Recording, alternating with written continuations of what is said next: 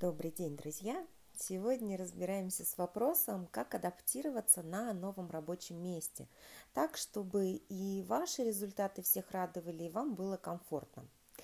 Конечно, вообще по правилам в компаниях, у которых очень хорошо построены HR-процессы, а процессом организации вашей адаптации должен заниматься либо наставник, либо ваш непосредственный руководитель.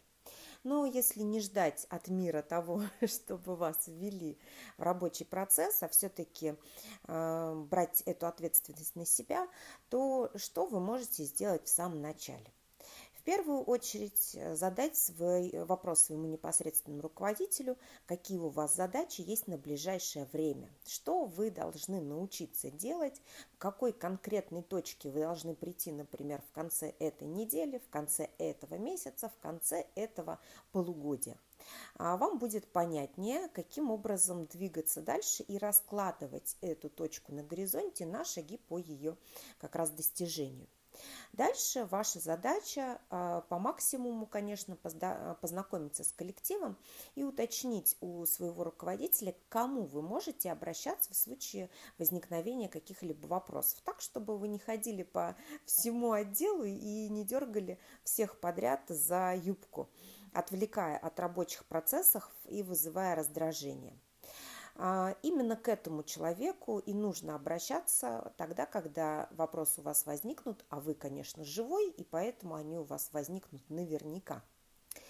Следующее, что нужно сделать обязательно – нужно а, познакомиться по максимуму с историей компании, с ее какими-то выдающимися проектами, с ситуациями, когда она выходила, там, я не знаю, на внешний рынок и вот эти вот исторические какие-то а, этапы уметь а, воспроизвести, потому что тогда, когда вы будете работать с клиентом, а вы будете наверняка работать с клиентом, когда вы будете транслировать репутацию компании во внешний имидж, это будет вам давать ощущение внутренней такой устойчивости и фундамента того, что вы работаете в очень мощной компании. Что можно сделать еще? А, очень многие начинают знакомиться со своим коллективом и пытаться стать всем, знаете, таким свои, своим э, в доску, рубаха парнем.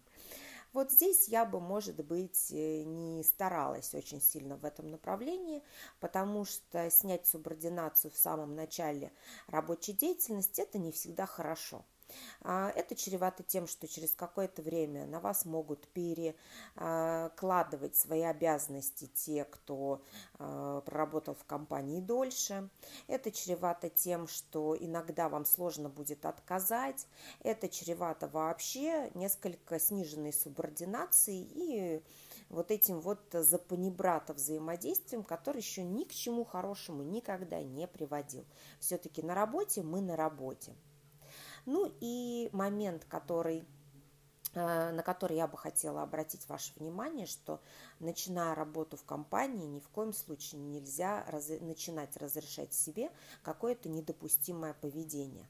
А, начинать опаздывать уже с первой недели – это, конечно же, плохо. Начинать э, не выполнять задачи, поставленные в первый месяц – это просто недопустимо. Вы показываете свое истинное, по сути, отношение к работе. И если в самом начале вашей работы уже уже а, вся истинная картина видна, то очень вероятно, что до конца испытательного срока а, такой сотрудник просто-напросто не дотянет, и по сути это будет правильно, потому что а, компания это не психологический центр, не э, там семья, не дружище ваши, которые дают вам возможность вести себя так, как вы хотите. Это в первую очередь работодатель, который оплачивает все приложенные усилия и не может бесконечно закрывать глаза на какие-то недоработки. Поэтому берегите честь молоду, формируйте свой имидж сотрудника и репутацию свою с первых дней работы в компании. Ну и, конечно, тогда все будет 100% хорошо и будет обеспечивать вам спокойное и уверенное движение в тех направлениях, которые являются для вас ценностными. Успехов!